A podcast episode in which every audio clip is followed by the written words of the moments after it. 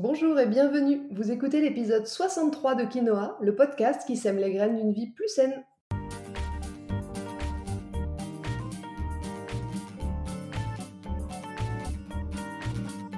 Je suis Julie Coignet, naturopathe spécialisée dans les troubles digestifs et les maladies inflammatoires. J'accompagne aussi les femmes enceintes, les enfants et toutes les personnes qui veulent retrouver naturellement la forme et la santé. Ma mission à travers ce podcast est de vous aider à adopter de nouvelles habitudes de vie plus saines et équilibrées.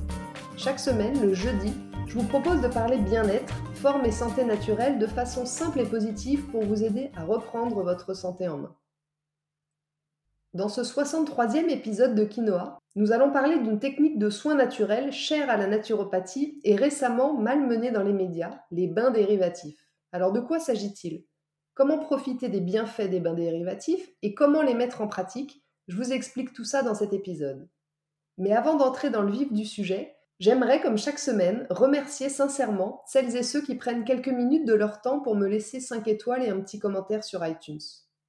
J'ai vraiment besoin de votre soutien pour poursuivre le podcast. Alors c'est rapide pour vous si vous écoutez déjà sur iTunes, mais sachez que c'est aussi possible si vous écoutez Quinoa sur une autre plateforme. Il vous suffit juste d'aller sur votre ordinateur, d'ouvrir iTunes, de chercher Quinoa le podcast, puis de laisser 5 étoiles et un petit commentaire. C'est pas très long pour vous et ça permet à mon podcast, à votre podcast, de perdurer, de gagner en visibilité et de voyager toujours plus loin. Un merci tout particulier cette semaine à Sophie Ben qui dit un des meilleurs podcasts, simple et efficace, de très bons conseils et pédagogues, à écouter en illimité, continuez comme ça. Merci beaucoup Sophie Ben, votre commentaire me remplit de joie. Allez, sur ces belles paroles, c'est parti pour l'épisode du jour. Avant toute chose, vu le sujet dont on va parler, j'en profite pour faire une rapide mise à jour suite au scandale qui a éclos il y a peu, je ne sais pas si vous en avez entendu parler, autour de la naturopathe Irène Grosjean et justement des bains dérivatifs. Cette naturopathe est parfois un peu extrême dans ses propos, il faut le reconnaître. Néanmoins, je reste persuadée de l'utilité et de l'efficacité des bains dérivatifs et je pense surtout qu'il faut éviter de faire des amalgames en mettant tous les naturopathes dans le même panier. La naturopathie est une médecine douce et sans danger lorsqu'elle est pratiquée avec mesure et avec discernement. Bref, revenons maintenant à notre sujet du jour. Les bains dérivatifs, c'est quoi? Comme je vous le disais plus haut, les bains dérivatifs, c'est une pratique naturelle que nous utilisons en naturopathie. Elle fait partie de la branche plus large qu'on appelle l'hydrologie ou le soin par l'eau. L'eau est très souvent utilisée en naturopathie comme outil pour transporter et drainer les toxines du corps en interne comme en externe avec de l'eau chaude ou avec de l'eau froide. Les bains dérivatifs sont une pratique ancestrale précisée par le médecin naturopathe allemand Louis Kuhn il y a une centaine d'années et puis démocratisé en France par la navigatrice et exploratrice France Guillain dans les années 90-2000. Concrètement, le bain dérivatif, c'est utiliser de l'eau froide pour refroidir et stimuler son entrejambe. Dit comme ça, ça peut paraître un peu bizarre, mais ne partez pas, je vais vous expliquer. Le bain dérivatif a pour principe majeur d'abaisser la température du périnée dans le but de rétablir notre température interne naturelle. Comme tout mammifère que nous sommes, il n'est ni naturel ni bon d'avoir le siège constamment au chaud. N'avez-vous jamais remarqué d'ailleurs que les chiens ou les chats, dès qu'il fait chaud, dorment ou se prélassent en écartant largement leurs pattes pour se rafraîchir l'entrejambe? En fait, on le sait trop peu, mais l'augmentation de notre température corporelle est à l'origine de bien des dérèglements pour notre organisme. Alors elle est provoquée par la chaleur et le manque d'aération causé par nos vêtements serrés, mais aussi par l'alimentation industrielle, le manque d'exercice physique, le travail assis ou encore l'environnement surchauffé. En 50 ans, la température interne de notre corps est passée de 36,6 à 37,2. Ça peut paraître anodin, mais ça fait toute la différence.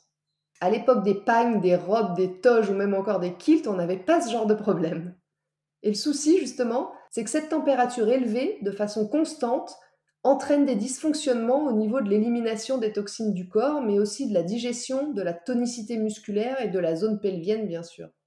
A l'inverse, la fraîcheur de cette zone va avoir une action directe sur la régulation de notre température interne, sur la musculature de notre périnée, sur la motilité intestinale et sur le fascia qui transporte nos graisses par le biais de la lymphe. Alors comment on explique tout ça?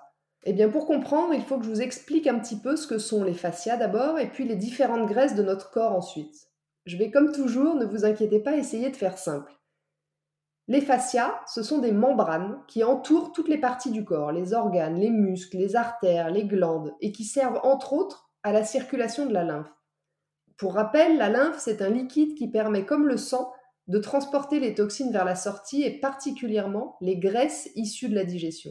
Alors justement, parlons-en de ces graisses. Elles sont en fait de deux sortes.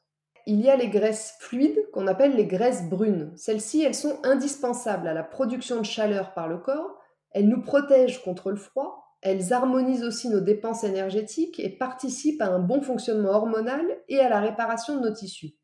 A l'inverse, les autres, ce sont les graisses épaisses, qui sont plutôt jaunes-blanches. Celles-ci, contrairement à ses copines brunes, elles sont de mauvaise qualité. Elles sont générées par une alimentation industrielle et raffinée, par la sédentarité ou alors une mastication insuffisante. Les bains dérivatifs en refroidissant notre entrejambe vont permettre d'activer ces fameux fascias et par ce biais donc de permettre une meilleure circulation de la lymphe et donc la stimulation des graisses brunes et l'élimination des mauvaises graisses. J'espère que je ne vous ai pas perdu. La boucle est bouclée. En fait, la différence de température va émettre une vibration qui va remettre les déchets en circulation et aider à leur évacuation. Encore une fois, je vous l'accorde, c'est dingue comme le corps est bien fait. Après, comme souvent dans les techniques naturelles qu'on utilise en naturopathie, il n'y a pas d'études scientifiques sur le sujet, donc ça rend la pratique sujette à controverse. Mais les retours d'expérience de milliers de personnes sur les résultats stupéfiants des bains dérivatifs suffisent selon moi largement à tenter l'aventure. Alors voyons maintenant les innombrables bienfaits justement de cette technique. Vous l'avez compris, le rôle des bains dérivatifs, c'est d'aider à l'élimination des toxines, dont les graisses blanches, celles qu'on n'aime pas, et des déchets métaboliques de l'organisme. Il y a donc une fonction importante de nettoyage, de détox, mais c'est pas tout. Les bains dérivatifs permettent aussi de soulager bien sûr tous les maux de la zone pelvienne, d'atténuer les douleurs d'endométriose, oui mesdames, et les désagréments liés au syndrome prémenstruel, mais aussi de rendre les règles plus régulières et moins douloureuses. Ils vont permettre également d'agir sur la constipation en améliorant le péristaltisme, c'est-à-dire la progression des selles vers la sortie, pour faire simple, et en augmentant le volume des selles. Les bains dérivatifs ont aussi une action anti-inflammatoire. Ils participent à l'harmonisation de la silhouette et à la perte de poids en éliminant les mauvaises graisses.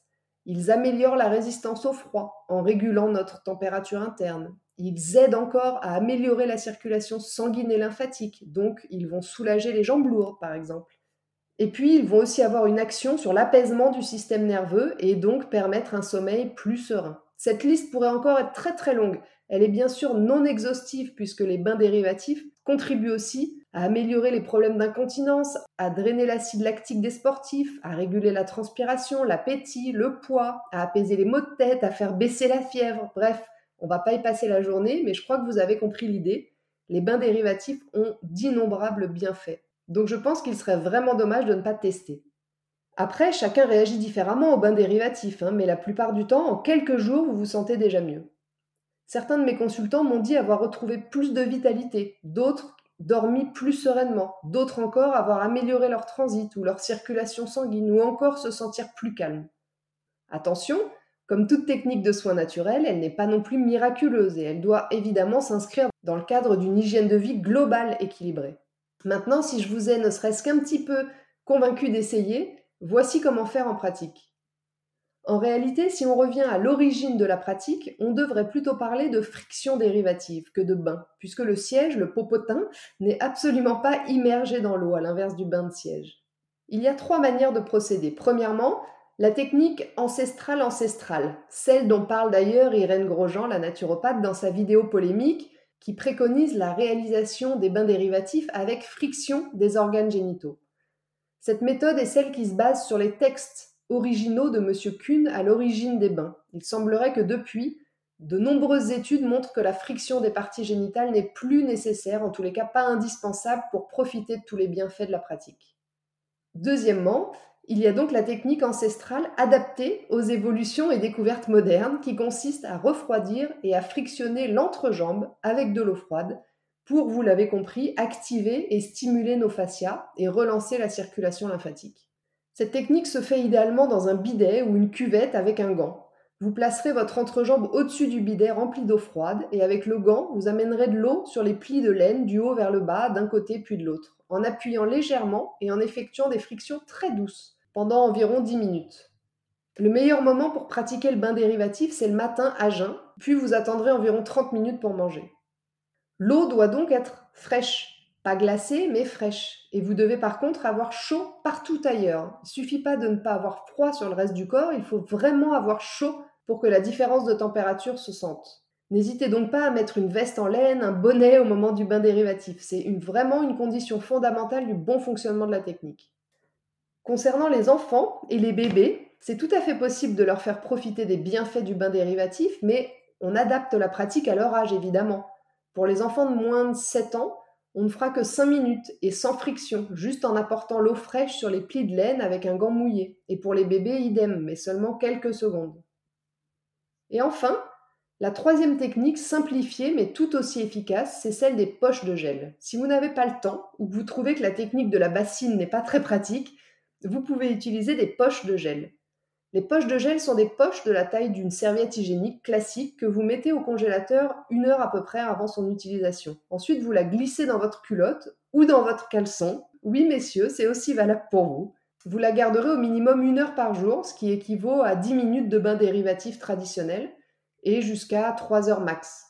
Dans cette utilisation de poche de gel, il va manquer le côté friction, diront les puristes, mais selon l'experte France Guilin, ce qui nous manque le plus, c'est pas la friction, mais bien la fraîcheur au niveau du périnée. Pour finir, j'attire votre attention sur le fait qu'il y a quand même quelques contre-indications à connaître avant de se lancer dans les bains dérivatifs.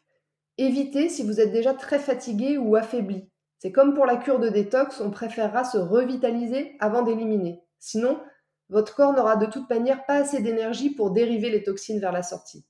Évitez aussi si vous venez de subir une intervention chirurgicale. Laissez passer 6 mois à 1 an pour vous en remettre avant toute chose. Si vous avez des problèmes cardiovasculaires, vous éviterez également au premier trimestre de votre grossesse, pendant vos règles et après un repas pour ne pas gêner la digestion qui a plutôt besoin de chaleur que de froid. Personnellement, j'ai découvert les bains dérivatifs pendant ma formation de naturopathie et pour être tout à fait honnête avec vous, j'ai pas tout de suite été très attirée par l'histoire.